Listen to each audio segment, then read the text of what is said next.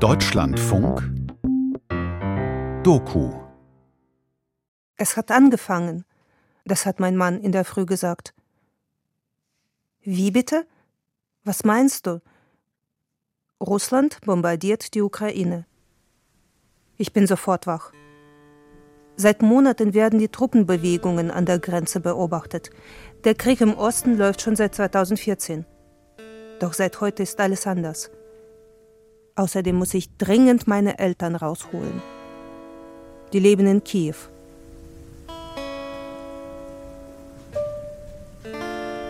Und am Donnerstag war dann Krieg. Russlands Angriff auf die Ukraine. Ein Feature von Inga Lisenkiewicz. Ich telefoniere mit Freunden, Bekannten, Verwandten, meinen Eltern. Ich versuche die Lage einzuschätzen. Als Journalistin habe ich schon oft aus der Ukraine berichtet. Privat war ich dort häufig zu Besuch. Zuletzt erst drei Wochen vorher, Anfang Februar 2022. Mit den Nachbarn habe ich geschaut, wo man bei Luftalarm Unterschlupf finden kann. Jetzt gerade ist Luftalarm.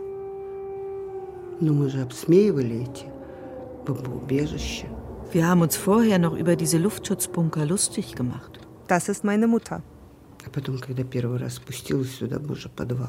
Und als ich das erste Mal darunter gegangen bin, es ist halt ein Keller. Wie lange kann man da bleiben? Fünf Minuten? Zwölf Minuten? Einige Frauen haben Stühle mitgebracht. Eine hat einen Stuhl, neben ihr einen zweiten. Den hat sie wohl für jemanden aus ihrem Haushalt mitgebracht. Sie zu mir, setzen Sie sich. Ich, der ist wohl für jemand anderen gedacht. Sie, erstmal können Sie drauf sitzen. Ich habe mich gesetzt. Dann sitze ich da und denke, und wie lange soll das so gehen? Wie lange muss ich hier sitzen? Nach einer Weile bin ich gegangen. Nach oben. Wir sind im Hof herumspaziert. Als ob es im Hof weniger gefährlich wäre. Wir hatten eben keine Erfahrung.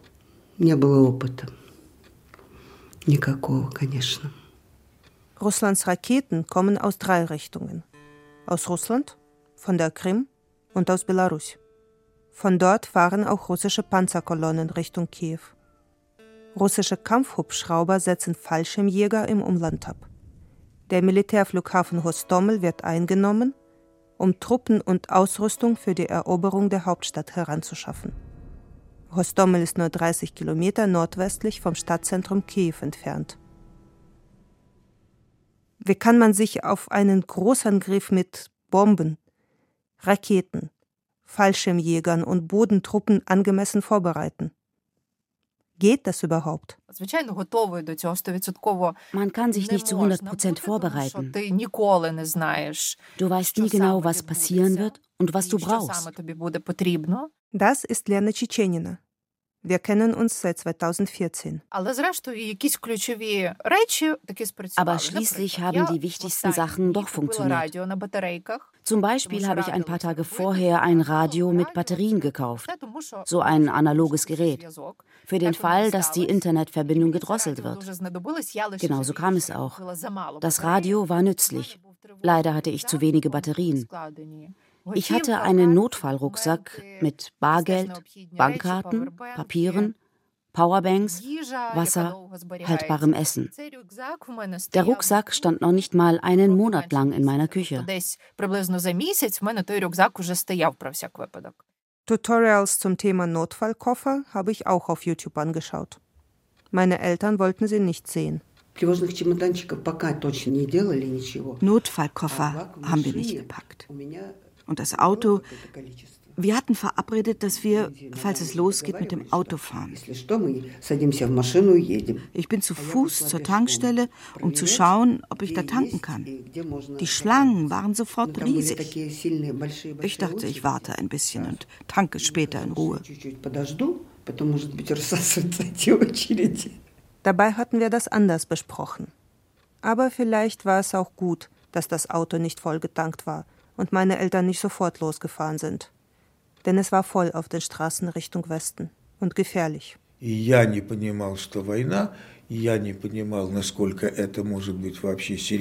Ich wollte nicht wahrhaben, dass Krieg ist. Ich bin mit der Metro zur Uni gefahren. Typisch mein Vater. Er denkt nur an die Arbeit. Mein Vater ist Theaterregisseur, meine Mutter Schauspielerin. Zuletzt haben die beiden in Kiew Schauspiel unterrichtet. Damals sollten unsere Diplominszenierungen gespielt werden. Wir hatten an der Uni Plakate aufgehängt. Am Mittwoch waren Durchlaufproben. Es lief gut. Wir hatten nicht das Gefühl, dass Krieg sein könnte. Es war dumm. Wir hatten keine Angst. Weder ich noch die Studierenden hatten das Gefühl, dass uns so etwas bevorsteht. Wir hatten Pläne. Große Pläne. Und am Donnerstag war dann Krieg. Auf dem Rückweg war die Metro geschlossen, also bin ich zu Fuß zurück. Der Siegesprospekt ist mehrspurig, in der Mitte durch eine Leitplanke geteilt. Rechts ist Verkehr, links ist es leer. Raus aus der Stadt stehen Autos im Stau, kaum Bewegung. Rein fahren nur vereinzelte leere Busse. Wusch und aus. А еще по дороге Вот так через каждые каких-нибудь 50-100 метров стояло по несколько человек. Alle 50 bis 100 Meter gibt es Grüppchen von jungen Leuten mit kleinen Koffern, Rucksäcken. Langsam wird mir klar, dass die an die Front gehen.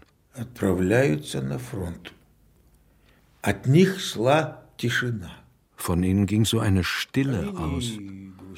Sie waren nicht traurig oder so, sie unterhielten sich, sie rauchten, aber von ihnen ging diese Stille aus.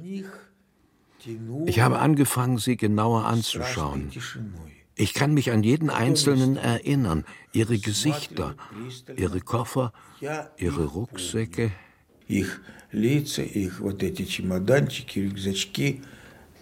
Ich gehe weiter.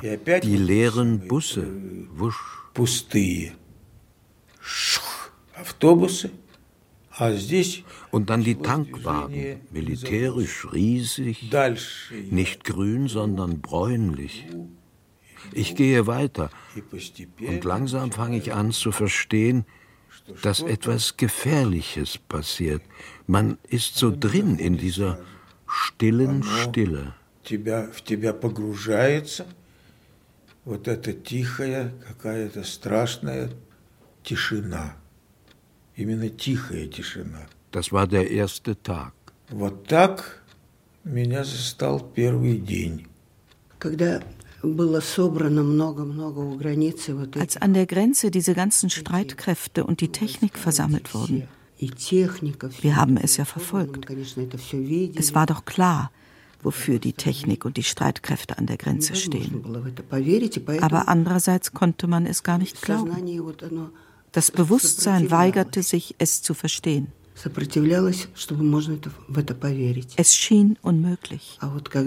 Aber als die Russen Blutkonserven an die Grenze gebracht haben, da bekam ich ein ganz mulmiges Gefühl. Ausländische Nachrichtendienste haben den Angriff Russlands vorhergesagt. Seit Dezember rät die deutsche Botschaft von Reisen in die Ukraine ab und empfiehlt, das Land zu verlassen. Die Botschaften der EU-Länder und der USA sind geschlossen. Seit Anfang Februar werden die westlichen Diplomaten nach und nach abgezogen. Putin erkennt per Dekret die sogenannten Volksrepubliken im Osten der Ukraine an.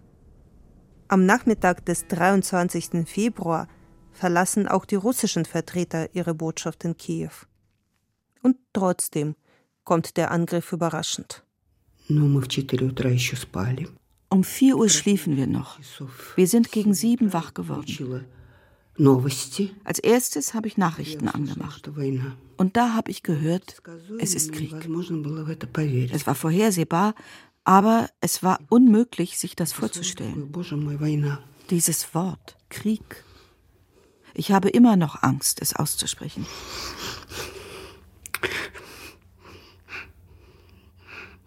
Und das ist ja страшно.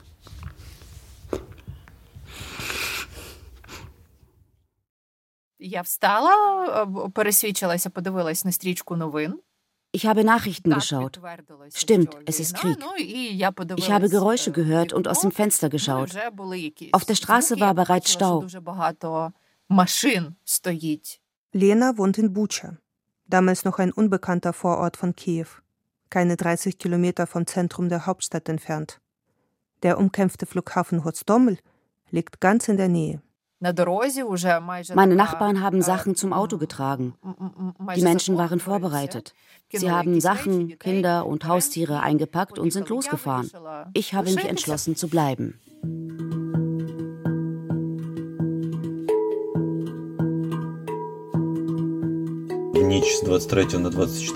In der Nacht vom 23. auf den 24. Februar haben wir gejammt. Das ist Volodymyr. 2018 habe ich ihn in einer Selbsthilfegruppe für Kriegsveteranen kennengelernt. Вже це було десь вночі, напевно. Ми якось якось вже припинили грати. Типу, прийшов його товариш і дівчина цього товариша. Da war noch ein Bekannter mit seiner Freundin, Patricia. Sie hat einen russischen Pass, lebt aber schon eine Weile in der Ukraine. Ми сидимо, коротше, щось розмовляємо, і я чую щось таке незвичне. Wir sitzen also da und unterhalten uns. Und ich höre so ein Geräusch. Ich höre eine Explosion ziemlich weit weg, aber in Kiew. Ich denke, komm, das kann nicht sein.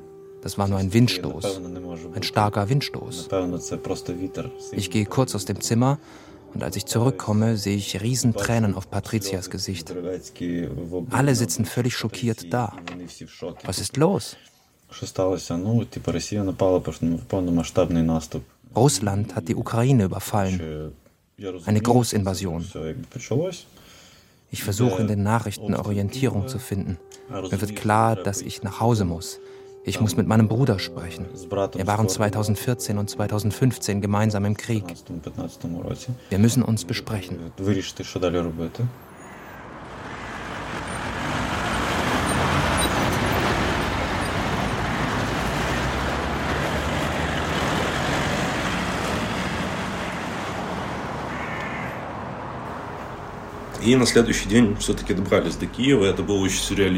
Am nächsten Tag sind wir in Kiew angekommen. Es war ziemlich surrealistisch. Auswärts eine Schlange, 15 Kilometer Stau. Und reinfahren nur wir. Das ist Alek. Er war gerade im Osten des Landes unterwegs, als der Großangriff begann. Ich habe Alek 2017 kennengelernt. Er war seit 2014 als Sanitäter an der Front. Nach seiner Rückkehr hat er sich einer Dokumentartheatergruppe angeschlossen. Auf der Bühne hat er von seinen Erlebnissen an der Front erzählt. Da ich bereits gedient hatte, wollte ich wieder zur Armee. Vor dem Einberufungsamt gab es eine Wahnsinnsschlange. Vielleicht an die tausend Personen. Die ganze Straße voll mit Menschen, die auf den Rücken anderer Papiere ausfüllten. Ich habe mir das angeschaut und bin nach Hause gefahren. In Kiew wird nach russischen Saboteuren gefahndet. In der Stadt gibt es Straßenkämpfe. Im Bezirk Obolon taucht ein russischer Panzer auf und überfährt einen PKW. Стали предупреждать, будет тревога, идите в бомбоубежище. Es hieß in den Nachrichten, wenn Luftalarm ist, sollte man sich im Luftschutzbunker aufhalten. Dann deine Anrufe. Schnell in den Bunker, ihr habt Luftalarm. Wir sind also in den Luftschutzbunker gegangen. Wir sind da eine Weile geblieben, dann sind wir rausgegangen, denn es war stickig, viele Menschen, enge. Also sind wir im Hof herumspaziert. Für den Fall, dass. Aber auch diesen Gedanken hatten wir nicht.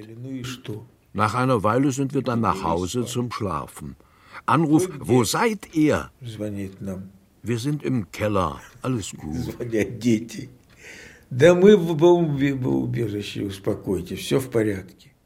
Dass sie nicht im Keller sind, habe ich schon begriffen. Ich sehe Nachrichten. Gefühlt die halbe Stadt verbringt die Nacht in den Kellern oder in der Metro. Für meine Eltern kommt das nicht in Frage. Vielleicht kann ich die Lage nicht richtig einschätzen. Mein Handy meldet Luftalarm, immer wieder. Meine App hält mich auf dem Laufenden. Am nächsten Morgen telefoniere ich wieder mit meinen Eltern. Was ist besser? Fliehen oder abwarten? Ich schreibe Volodymyr. Bei meinem letzten Besuch in Kiew, drei Wochen zuvor, habe ich ihn gefragt, ob er mit einem Angriff Russlands rechnet. Wir hatten uns zum Mittagessen in einer Kantine getroffen.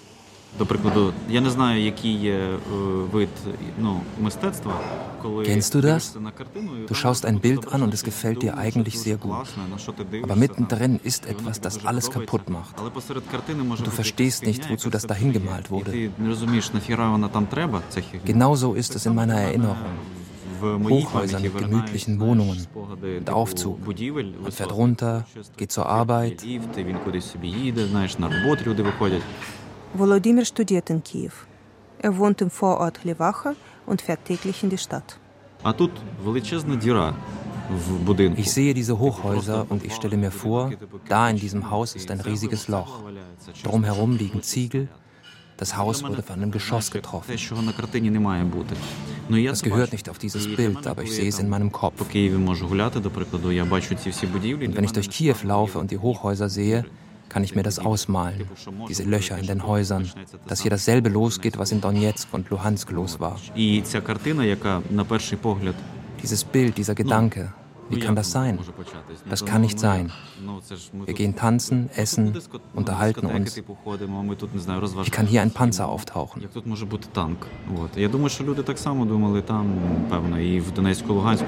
Die Menschen dort konnten sich das auch nicht vorstellen und doch ist es passiert. Ich kann mir das auch hier vorstellen.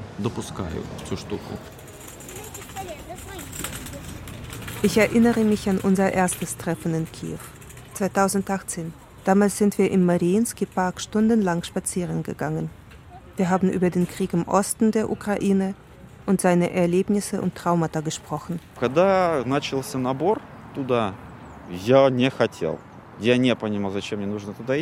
Ich hatte nicht vor, da teilzunehmen. Warum sollte ich? Ich hatte damals noch nicht mal die Ukraine bereist. Ich bin nirgendwo anders als in Kiew gewesen.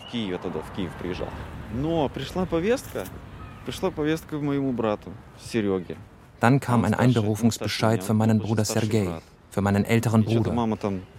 Und meine Mutter hat angefangen zu weinen und wurde ganz traurig. Und wenn ich auch keinen Grund sah, für den Staat in den Krieg zu ziehen, so. Uns wurde von Kindheit an immer beigebracht, dass wir zusammenhalten sollen. Also habe ich mich entschlossen. Es war übrigens so, dass an einem Tag der Einberufungsbescheid kam und am nächsten Tag musste man schon los. Ich konnte das nicht so stehen lassen. Ich meinte, die Mutter soll nicht weinen.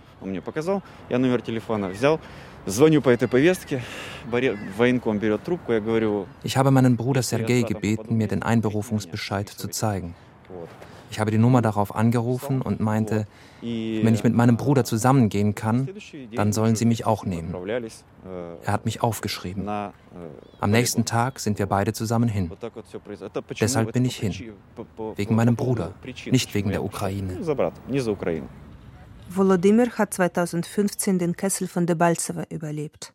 Dank psychologischer Hilfe fand er wieder ins zivile Leben zurück. 2022 steht er kurz vor dem Abschluss seines Psychologiestudiums. Meine Zukunftsperspektive ist jetzt versperrt. Ich versuche mir eine Perspektive auszumalen und dabei wird mir klar, dass alles wieder so kommen kann wie damals. Ich bin zerrissen zwischen dem, was ich will und der Aussicht, dass ich vielleicht alles wieder hinschmeißen muss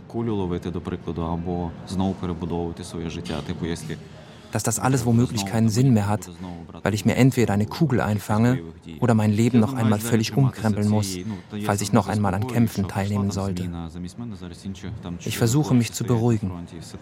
Jetzt sind erst einmal andere an der Front. Wenn ein Einberufungsbescheid kommen sollte, werde ich überlegen, wie ich damit umgehe дійсно обирати за що я і куди я. І чи можливо буде взагалі це мирне життя, яке для себе нафантазував? Wird es das friedliche Leben, von dem ich träume, überhaupt noch geben, wenn ich nicht in den Krieg ziehe? Wenn ich sage, Ich bin jetzt Psychologe, kein Soldat. Wenn jeder so denkt, herrscht hier bald Russland mit seinen Gesetzen. Würde mein Leben dann friedlich sein? Das würde mich doch von innen auffressen.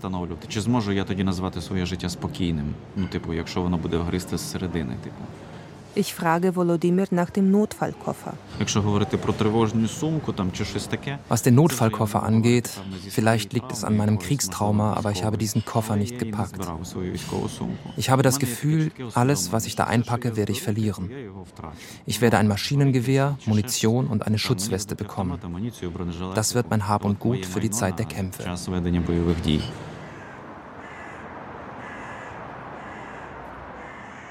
Drei Wochen nach diesem Gespräch ist tatsächlich Krieg in der ganzen Ukraine. In der Nacht gab es mehrere Explosionen. Ein Wohnhaus auf dem Lobonowski-Prospekt wurde von einer Rakete getroffen. Jetzt gibt es auch in Kiew Löcher in den Häusern.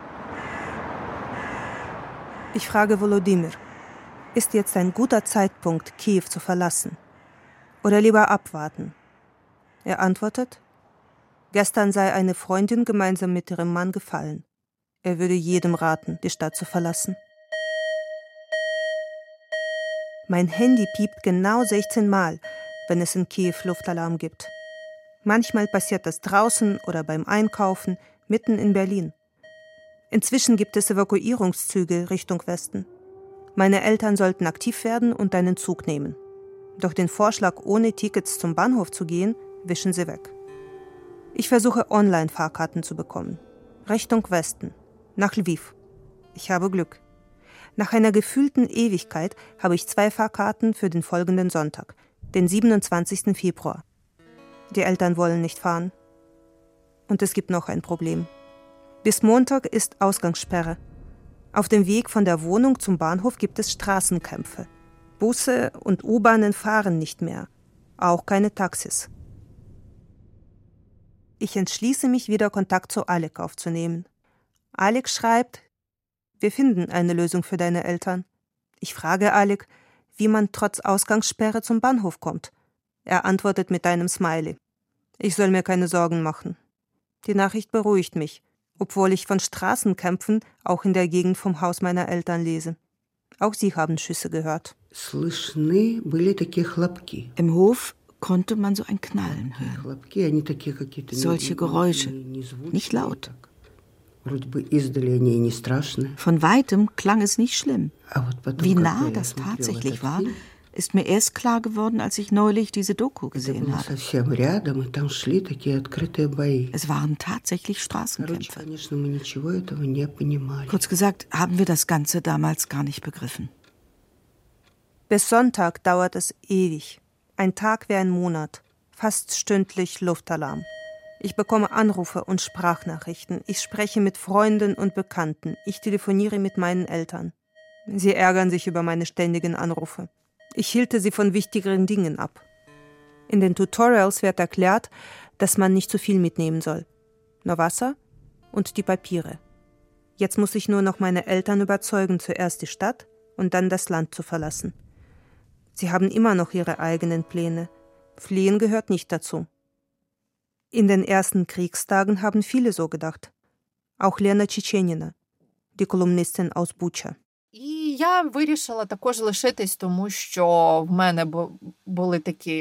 wollte bleiben, weil ich die romantische Vorstellung hatte, als Journalistin muss ich hier bleiben und von hier berichten. Ich habe ernsthaft gedacht, ich könnte so etwas machen. Повинна тут і далі бути, і вести якісь репортажі. От я я думала, що я це зможу зробити. До речі, в багатьох таких людей такі такі були такі були думки, що це стидно звалювати. Що Außerdem dachte ich, як це так, wie viele Menschen, dass es peinlich sei zu fliehen. Ми потім зрозуміли, Man müsse bleiben und die Stadt schützen. абсолютно нераціональна. Wir haben erst später begriffen, dass das Blödsinn ist, absolut irrational. Unter der Besatzung kannst du für dein Land nichts machen. Du wirst zur Geisel. Du machst dem Militär Probleme. Unsere Armee konnte die russischen Panzer nicht bombardieren, denn im Ort gab es viele Zivilisten. Die Russen haben das verstanden und sich nah an den Häusern aufgestellt. Sie klebten regelrecht an den Wänden und fuhren in die Höfe. Sie haben sich unter den Menschen versteckt, wohl wissend, dass sie hier in Sicherheit sind und unser Militär sie nicht angreifen wird. Im Nachbarhaus ihres Wohnblocks hat die lokale Territorialverteidigung einen Stützpunkt. Deshalb geht sie zu Bekannten, die weiter weg in einem Einfamilienhaus wohnen. Das erscheint ihr sicherer. Außerdem gibt es da einen guten Keller. Dort wird sie die nächsten Tage bleiben. Die erste Nacht war ich noch nicht im Keller. Ich konnte nicht einschlafen. Es gab mehrere Gründe dafür. Zum einen das Adrenalin. Man macht sich Sorgen. Zweitens die Explosionen. Wenn man den ganzen Tag lang Explosionen hört, stellt sich heraus, dass viele Alltagsgegenstände ähnliche Geräusche erzeugen. Zum Beispiel der Gaskessel. Er arbeitet die ganze Nacht. Er flammt auf und schaltet sich wieder ab. Die Geräusche gleichen den Explosionen. Du springst auf, weil du meinst, da explodiert etwas direkt vor deiner Nase. Danach hat Lena nur noch im Keller geschlafen. Почали чути, що щось взагалі дуже гучне. Ми побігли в підвал. Als es lauter wurde, sind wir in den Keller. Dann wurde es richtig laut. Die Kellertür fing an nachzugeben. Flammen kamen durch einen Spalt. Wir wussten nicht, was los war. Wir hatten das Gefühl, dass etwas auf unsere Köpfe fällt. Wir kannten uns nicht aus und wussten nicht, welche Raketen wie klingen. Mittlerweile unterscheiden wir sie nach dem Geräusch.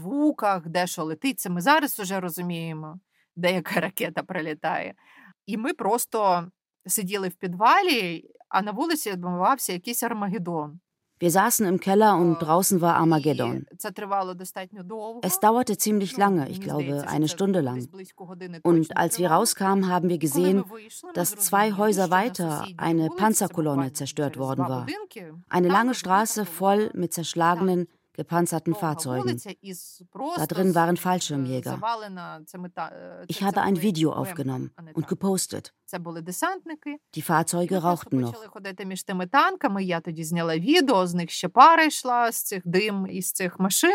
Alik meldet sich bei mir. Meine Eltern sollen bis zum Ende der Sperrstunde warten. Wenn sie vorbei ist, kann er sie zum Bahnhof bringen. Alles wird gut Я же тебе говорю, хлопки слышны были, но они такие безобидные, вот эти фейерверки страшнее. Wir haben Explosionen gehört, aber es klang so harmlos. Feuerwerk klingt schlimmer. Im Fernsehen wurde gesagt, dass es solche Markierungen gibt, die als Ziele für die Bomben dienen. Ich kann das immer noch nicht begreifen. Es hieß, wenn man solche Markierungen entdeckt, soll man sie beseitigen. Ein paar Stunden später kommt eine weitere Nachricht von Alec. Er selbst kann nicht kommen. Er muss Verwundete evakuieren. Aber für uns ändert sich nichts. Meine Eltern werden von Alex Freundin zum Bahnhof gebracht. Alek ist derweil in Hostomel. Die Ukrainer kämpfen um den strategisch wichtigen Flughafen, wo sich die Russen abgesetzt haben. Als ich zum ersten Mal nach Hostomel kam, war ich geplättet. Ich war ja damals 2015 in Debaltseve und dachte, da hätte es heftigen Beschuss gegeben. Doch wenn man den Beschuss von einer ganzen Batterie 152er Haubitzen zum ersten Mal erlebt, da merkst du den Unterschied. Das, was 2014, 15, 16 war, kann man hiermit gar nicht vergleichen. Um Kiew herum brannte alles. Städte, Dörfer. Man fährt durch die Nacht und es ist taghell, wenn alles brennt. Wir sollten ein paar Kameraden rausholen. Eine Drohne hatte sie entdeckt. Dann wurden auch wir von einer Drohne entdeckt und beschossen. Es gab keinen Kontakt. Die Funkverbindung war komplett unterdrückt. Unsere Rettung war eine Nachricht über Signal. Jungs, zieht ab. Wir sind bereits weg. Gleich kommt Beschuss. Kaum waren wir von da weg, wurde der Ort dem Erdboden gleichgemacht. Die Kameraden, die wir evakuieren sollten, sind zum Glück auf einem anderen Weg abgezogen. Ich muss an die erste Begegnung mit Dalek denken. 2017. Damals haben wir uns in einer Kaffeerösterei getroffen. Und weit von der Metrostation Olympiskaya. Was mich genervt hat, wissen Sie, wenn Menschen in deinen Armen sterben, ist das nicht wie im Film. Die halten keine pathetischen Reden. Die sehen nicht stilvoll aus. Die sehen nicht hübsch aus. Es gibt da keine besondere Ästhetik. Es ist überhaupt nicht ästhetisch. Mit Mitte 20 hatte Alek einen Bart und die ersten grauen Haare. Zu seinem Doppio rauchte er eine Zigarette. Als ich nach Kiew zurückkam, in Kiew war es ja die ganze Zeit ruhig gewesen. Hier spürt man nicht, was 700 Kilometer entfernt passiert. Но тогда это особенно контрастировало, потому что Damals war das ein besonders starker Kontrast.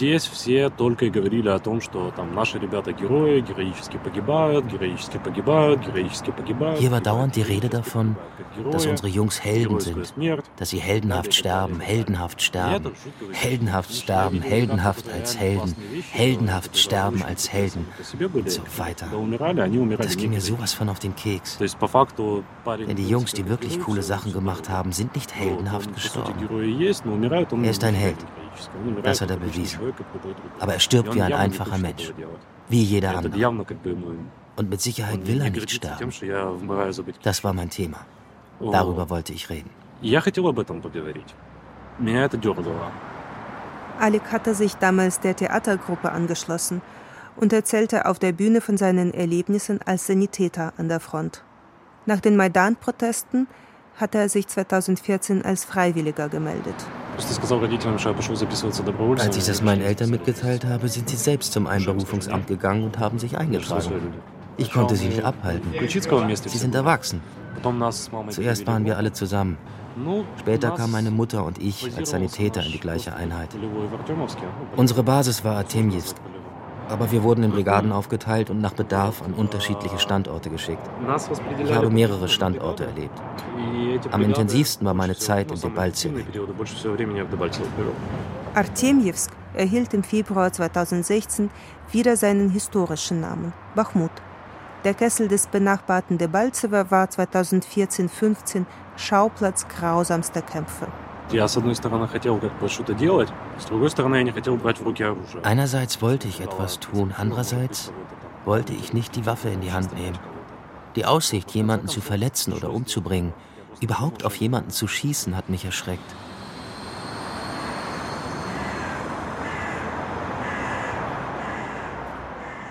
Короче, приехали за нами, этот автобусик. Der Minibus kam, um uns abzuholen. Der Fahrer meinte, wir sollten uns beeilen, bald werde es Luftalarm geben. Auf dem Weg zum Bahnhof gibt es ein Gebäude der Militärfachschule. Dieses Gebäude war eins der Ziele. Sie haben es verfehlt, aber in der Straße war ein Krater. Der Fahrer meinte, das sei unsere erste Bekanntschaft mit den Bomben. Er hat uns zum Bahnhof gebracht. Um 11.30 Uhr mittags geht der Luftalarm wieder los. So eine Menschenmenge habe ich nur 1986 erlebt, nachdem die Information durchgesickert war, dass das Kernkraftwerk in Tschernobyl explodiert ist. Damals stand ich die ganze Nacht Schlange, um dich und Mama wegzuschicken. Вокзал был, конечно, забит людьми абсолютно. Wir kommen ins Bahnhofsgebäude. Der Bahnhof ist überfüllt mit Menschen. Ich kann das gar nicht beschreiben. Es war nicht einfach voll, es war überfüllt. Hauptsächlich Frauen mit Kindern, kleine Kinder. Man kam nicht durch. Das hätte bedeutet, sich an den Kindern vorbeizudrängeln. Man hat gesehen, dass nicht alle reinpassen.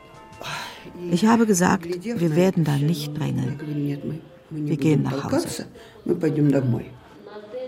Ich erreiche meine Eltern am Bahnhof.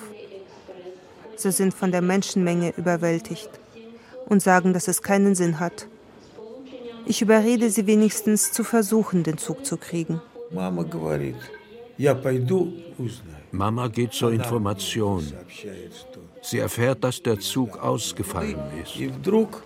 Gerade als sie das sagt, erscheint der Zug auf der Anzeigetafel. Schau mal, unser Zug. Wir gehen zum Bahnsteig, fragen nach dem Wagen. Die Schaffner sagen, steigen Sie ein. И начался этот вагон заполняться. Der Zug füllte sich schnell. Im Abteil für vier waren wir zwölf. Auf jeder Liege vier. Auf die oberen Liegen sind auch welche geklettert. Beine über Kreuz, je zwei pro Liege. Die Tür blieb offen. Und Flur war auch alles voll. Im Abteil waren auch ein Hund und ein Baby, etwa sechs Monate alt. Von Volodymyr bekomme ich eine Sprachnachricht. Er hat sich der Territorialverteidigung in seinem Dorf angeschlossen. Du fragst, wie es mir geht. Weißt du, da neben mir sind Menschen, die genauso denken wie ich. Die verstehen, dass wir Wache stehen und uns verteidigen müssen. Man kann nicht einfach so das Dorf den Besatzern überlassen. Man kann nicht einfach zurückstehen. Man muss das machen. Viele haben keine Kampferfahrung aber ich freue mich, dass neben mir normale, starke, anständige Menschen sind. Wenn etwas passieren sollte, falls ich mit ihnen zusammen fallen sollte, dann ist das kein schlechter Tod.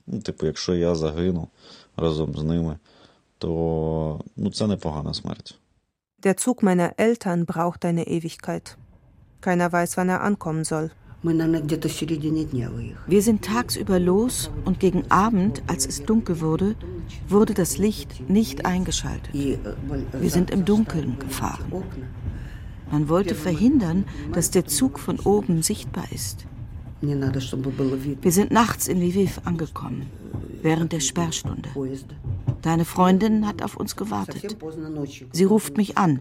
Treffpunkt ist an der Anzeigetafel. Ich? Okay. Wir steigen aus. Ich gehe ins Bahnhofsgebäude und da sind drei Anzeigetafeln. Ich gehe zur ersten, keiner da. Zur nächsten, keiner da. An der dritten steht tatsächlich deine Freundin. Ich habe sie erkannt.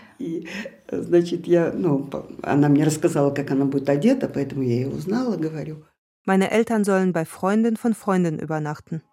Morgen sollen sie mit dem Zug über die Grenze kommen. Ich warte derweil in Przemyschl, auf der polnischen Seite. Hier sind alle Hotels ausgebucht. Es ist Nacht und es ist kalt. Neben einer Feldküche bekommen wir Schlafsäcke und eine Matratze. Wir dürfen auf einem Gang übernachten, der zu einem ehemaligen Einkaufszentrum gehört. Die Matratzen werden auf dem Boden ausgebreitet. Immerhin ist es warm und trocken. Die Eltern sind inzwischen bei den Freunden meiner Freunde angekommen. Ich schlafe ein. Ich werde wach, weil jemand meine Hand hält. Eine Nonne fragt auf Polnisch, woher ich denn komme und ob ich eine Unterkunft brauche. Ich versuche zu erklären, dass ich nur meine Eltern abhole. Sie schlägt vor, zusammen zu beten. Dann drückt sie meine Hand noch einmal ganz fest und geht zur nächsten Matratze. Ich rufe meine Eltern an. Unterwegs zur Grenze kam uns ein Zug entgegen. Darin waren Männer, die aus dem Ausland zurückkamen, um an die Front zu gehen. Das war rührend. Sie haben uns zugewunken und wir ihnen. Ihr Zug war nicht so voll wie unserer. Aber immerhin, sie sind freiwillig zurückgefahren. Wohin? Was ist ihr Schicksal? Die Fahrt dauert ewig. Die Verbindung ist schlecht.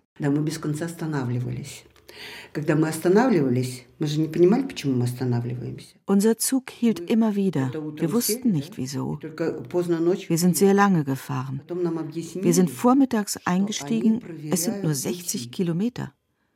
Uns wurde erklärt, dass sie die einzelnen Streckenabschnitte prüfen.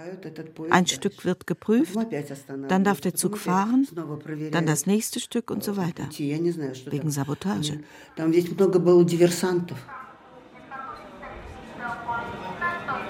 Nach 13 Stunden sind sie im Schemischel. Wie wir in Polen empfangen wurden. Heißer Tee, belegte Brote, Decken. Ich dachte, die Abfertigung an der Grenze wird ewig dauern. Doch es ging sehr zügig.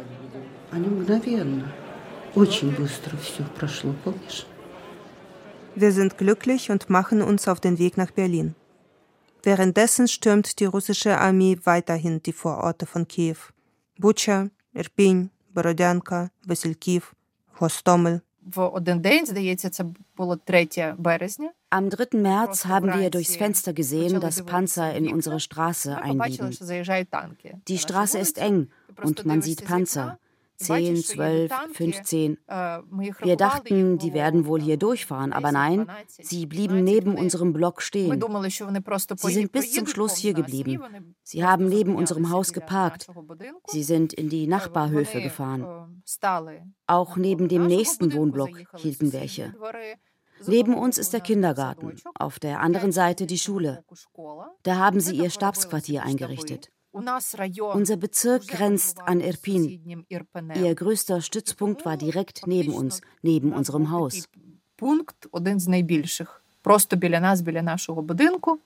Lena ist immer noch bei den Bekannten im Keller. Die russischen Besatzer haben Regeln eingeführt.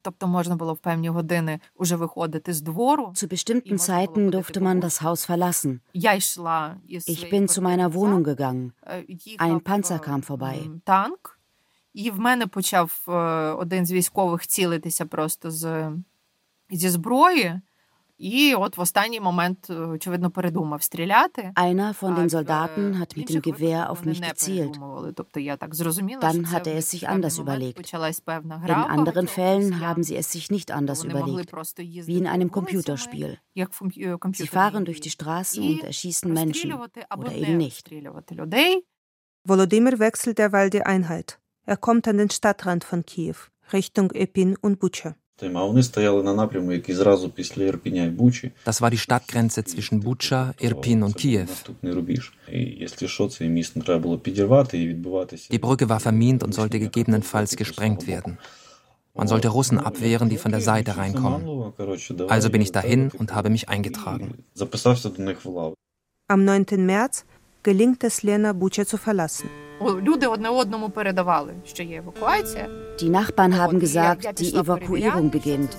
Ich bin raus, um nachzuschauen. Es gab Busse. Die Straßen waren voll von Autos. Alle haben darauf gewartet, dass sie fahren dürfen. Ich habe zu Hause noch ein paar Sachen geholt. Da ist eine Rakete direkt über meinen Kopf geflogen. Sie hat das Nachbarhaus getroffen. Ich habe meine Sachen geschnappt und bin ins Auto gestiegen. Normalerweise dauert die Fahrt von Bucha nach Kiew keine halbe Stunde. Dieses Mal werden es neun Stunden. Unterwegs haben wir die Leichen gesehen. Den toten Mann auf dem Fahrrad am Ende unserer Straße. Wir hatten davon nichts mitbekommen. Die Okkupation von Bucha dauert über einen Monat. Nach dem Abzug der russischen Streitkräfte Anfang April 2022 werden 458 Leichen gefunden. Die meisten wurden gefoltert, erschossen oder erschlagen. Die Überlebenden kämpfen mit den Folgen. Das Paar, bei dem ich während der Okkupation gewohnt habe, ist später nach Österreich geflohen. Nach einem halben Jahr sind sie nach Butscha zurückgekehrt. Er hatte kürzlich einen Herzinfarkt. Der behandelnde Arzt sagt, dass es in der Region Kiew in Butscha, Rostomel, Borodjanka viele Herzinfarkte gibt. Jetzt, wo fast ein Jahr vergangen ist. Ich habe graue Haare bekommen. Dabei war ich nicht hysterisch. Ich habe es einigermaßen gut weggesteckt. Lena ist in der Ukraine geblieben und nach einem halben Jahr in ihre Wohnung in Butsche zurückgekehrt. Es ist wichtig, sich den Umständen anzupassen. Man muss die Umstände annehmen. Du verstehst, dass sich diese Umstände in der nächsten Zeit nicht ändern werden. Du kannst den Lauf der Kampfhandlungen nicht beeinflussen. Also musst du damit leben. Просто треба прийняти, що в тебе там 8 годин або кілька днів навіть може не бути світла і води. Zurzeit haben wir regelmäßig Blackouts, also musst du akzeptieren, dass es Stunden oder tagelang weder Strom noch Wasser gibt. Natürlich ist das unbequem, aber für unsere Kämpfer in den Schützengräben ist es schlimmer. Es ist kalt, es regnet, es ist matschig. Ist doch klar, dass es in einer Wohnung selbst ohne Licht und Wasser besser ist. Man muss halt einen Wasservorrat anlegen. Ich habe immer 50 Liter Trinkwasser und 25 Liter Brauchwasser da. Ich habe einige Powerbanks, um meine Geräte zu laden. Es ist kalt, also zieht man sich warm an und deckt sich zu.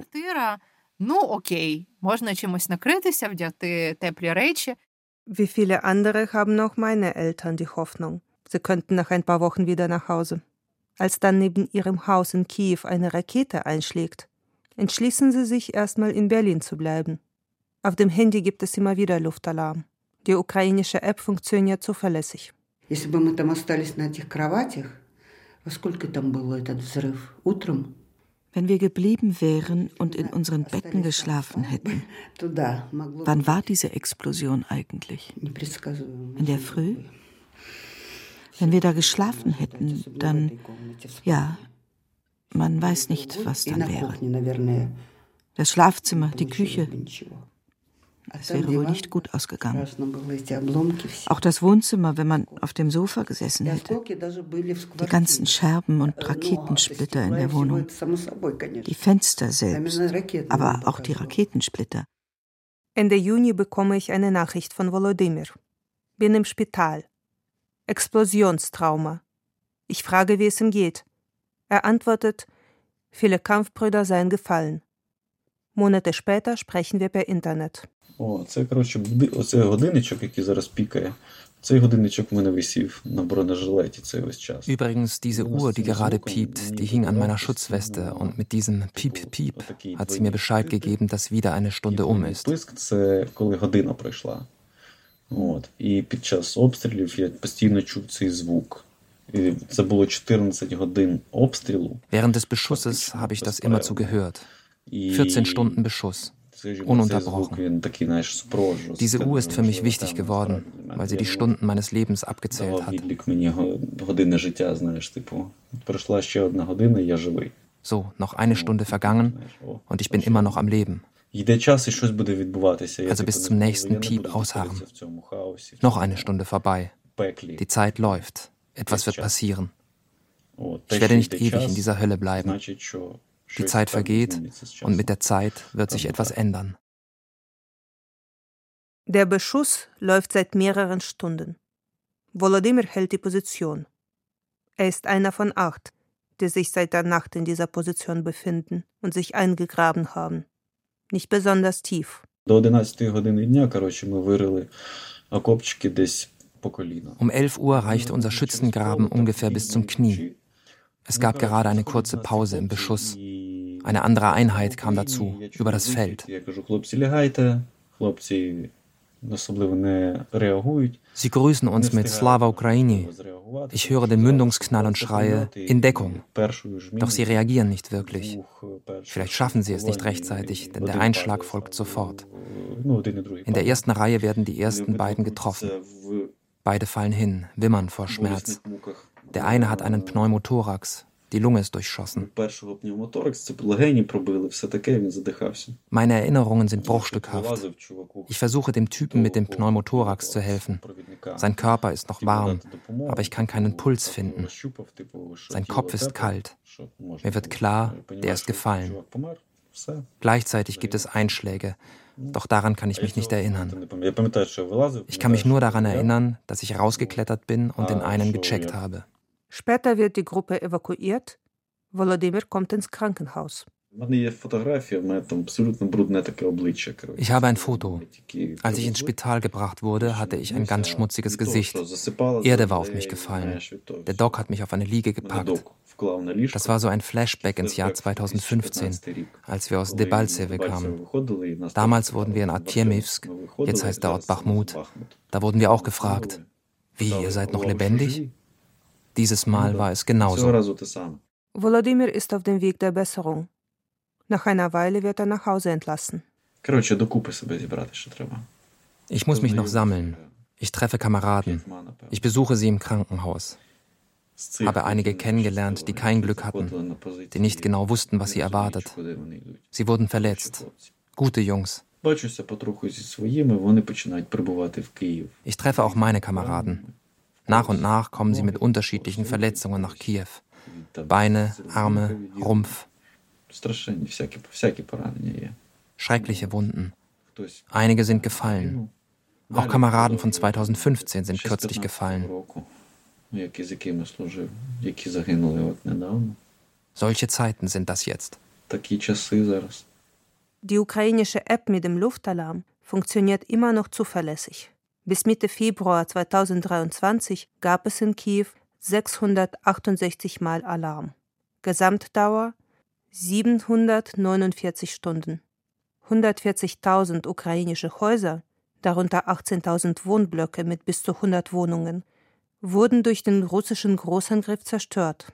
7068 zivile ukrainische Todesopfer wurden gezählt, darunter mindestens 459 Kinder.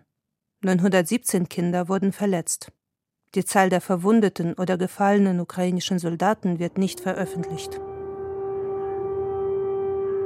Die russischen Truppen wurden vor Kiew zurückgedrängt. Luftangriffe gibt es nach wie vor auf das ganze Land, vor allem auf die Stromversorgung und andere kritische Infrastruktur. Ein Teil der okkupierten Gebiete wurde zurückerobert. Für das Frühjahr rechnet man mit einer großen russischen Offensive möglicherweise auch wieder auf Kiew. Alik war seit Kriegsbeginn bis Ende Juni 2022 als Sanitäter bei seiner Einheit. Dann hat er eine Entscheidung getroffen. Um sie umzusetzen, musste er sich vorbereiten. Wir sprechen im Januar 2023 per Internet. Übermorgen muss ich zur Musterung. Ich werde einen Vertrag für drei Jahre unterschreiben. Ich wechsle meinen Job bei der Armee. Ich will nicht mehr bei der Evakuierung, sondern direkt im Kampfgeschehen sein. Ich will unbedingt einen Russen erledigen. Da wir einen Artilleriekrieg haben, ist das aber eher unwahrscheinlich. Alek ist so alt wie die unabhängige Ukraine. Er gehört zu einer Generation, die die Sowjetunion höchstens aus Kindheitserinnerungen kennt. An den Maidan-Protesten von 2013 hat er als junger Erwachsener teilgenommen. Damals wurde die Umkehrung des proeuropäischen Kurses der Ukraine verhindert. Hat erlebt, wie die neue Ukraine entstand. Mit gemütlichen Cafés, Restaurants mit leckerem Essen, schön eingerichteten Wohnungen, Straßenmusik, mutigen Kunstprojekten, lauten Pride-Paraden, Lachen, Träumen, Streiten, Politiker wählen und abwählen – die Narben des Krieges im Osten und der Annexion der Krim bleiben. Doch man versucht weiterzuleben, ein friedliches Leben aufzubauen, ein glückliches.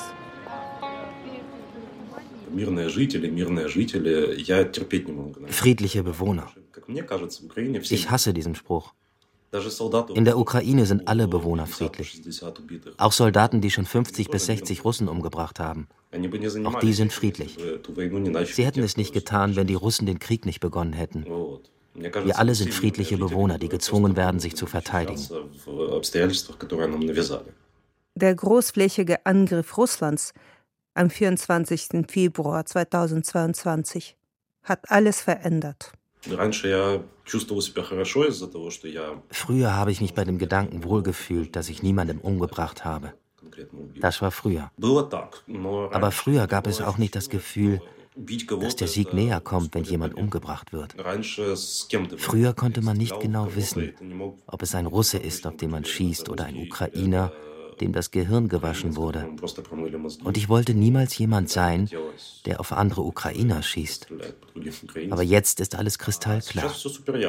Der Mensch mit der Waffe ist ein Besatzer, gekommen, um zu töten, zu vergewaltigen, das zu zerstören, was all die Jahre aufgebaut wurde. Unsere einzige Chance ist es, so viele umzubringen, dass sie überlegen, ob es sich lohnt, das fortzusetzen. Das ist auch die Position des Generalstabs der Ukraine. Und das ist die einzige Einstellung, die funktioniert. denn es ist unmöglich, mit diesen Menschen zu reden. Sie wollen dir nicht zuhören und auf halbem Weg einen Kompromiss finden. Es gibt keinen halben Weg und keine Kompromisse.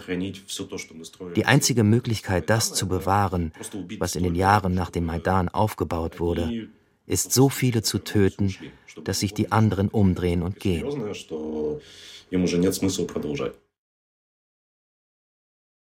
Und am Donnerstag war dann Krieg. Russlands Angriff auf die Ukraine. Ein Feature von Inga Lisenkiewicz. Es sprachen Imogen Kogge, Miriam Abbas, Alexander Kuhn, Ole Lagerpusch, Martin Seifert und die Autorin. Ton und Technik Alexander Brennecke. Regie Inga Lisenkiewicz. Redaktion Wolfgang Schiller. Eine Produktion des Deutschlandfunks mit dem österreichischen Rundfunk 2023.